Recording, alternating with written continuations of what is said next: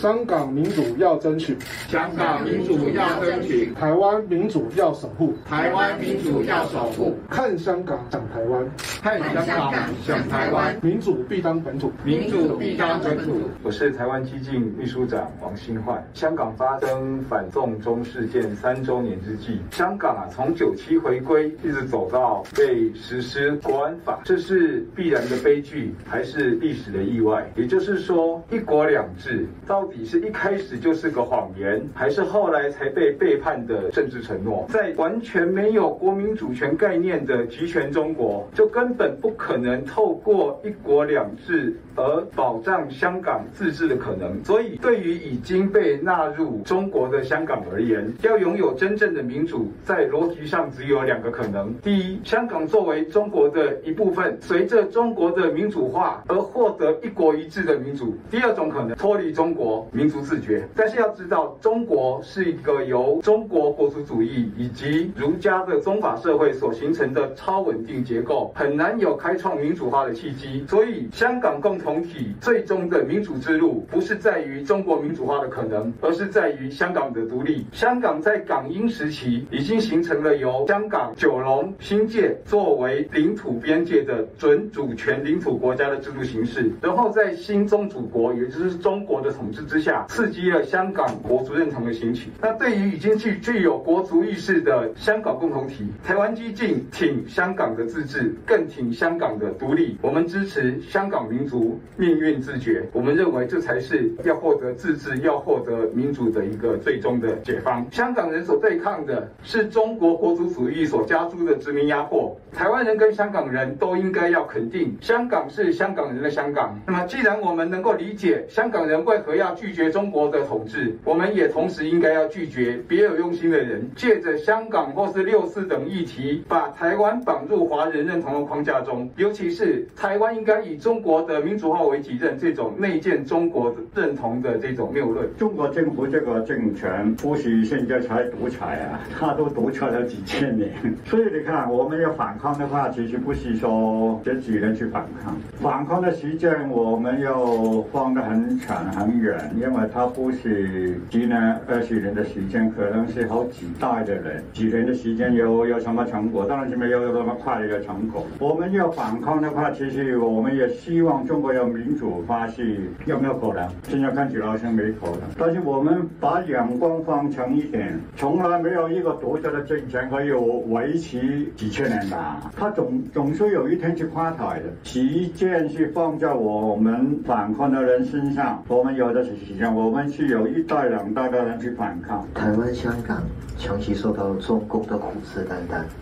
二零一九年因为受力风波所引起的光复行动，更让世界，尤其是台湾，看到中共集权如何利用各种凶残的手段打压自由与民主。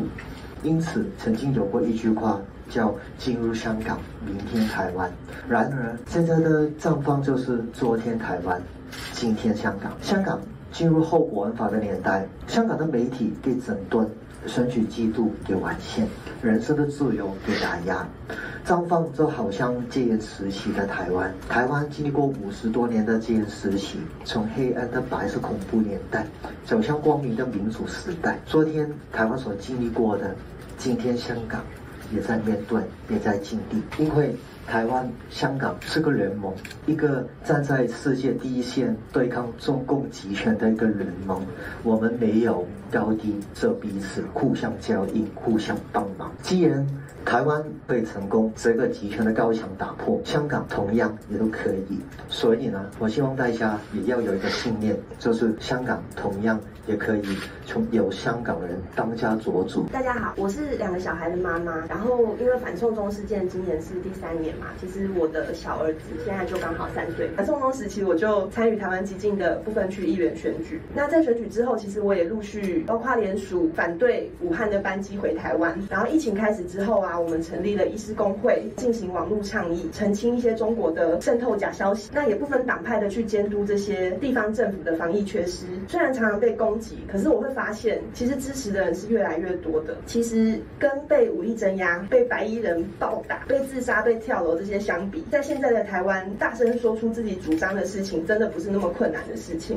我想要提醒大家的是，其实，在短短的两年前，我现在居住的高雄被罢免的前市长韩国瑜。他就曾经提出自由贸易经济特区，呃，很无厘头的说，我就是要发大财。可是他当时完全没有讲的是，这样的自经区特别条例可以伤害台湾农业，甚至让中国的劣质农产品进来台湾洗产地。那这几年，其实，在香港一国两制正式崩解之后，各个国家已经开始严拟要把香港制造的商品改成中国制造的标签，那甚至是会取消一些香港的特别特殊贸易的一些待遇。那跟我们的自经区条例听起来有没有觉得很像像？相很耳熟，虽然台湾很多人会搞笑的说台湾激进逢中必反，但事实我们一直持续坚定的逢中必反是会有成果的。那我们不断的抵抗中国渗透，从地方从中央去监工政政府施政的细节，最后是会有报酬的。针对我们现行的港澳关系条例呀、其实是把港澳跟中国的地位分开来规范的，也就是我们对港澳的法规限制都比对中国还要来得更宽松。可是自从香港的国安法通过之后，也宣告着香港跟中国一国两制的正式瓦解。那我们其实已经很难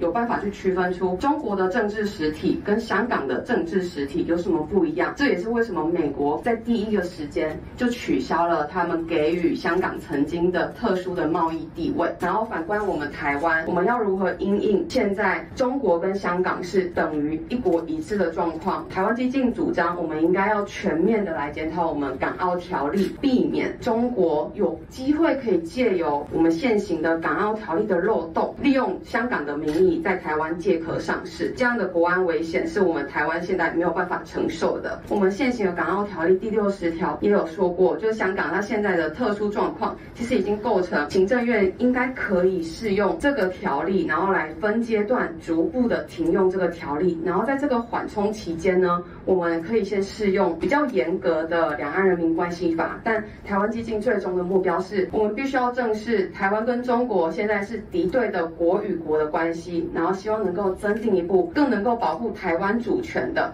《台湾跟中国人民关系法》。对于港资跟港媒的认定，可以比较中资跟统媒的认定，用严格的方式去审查，保护我们每一次的民主选举不会再被中国的政治风险因素给干预。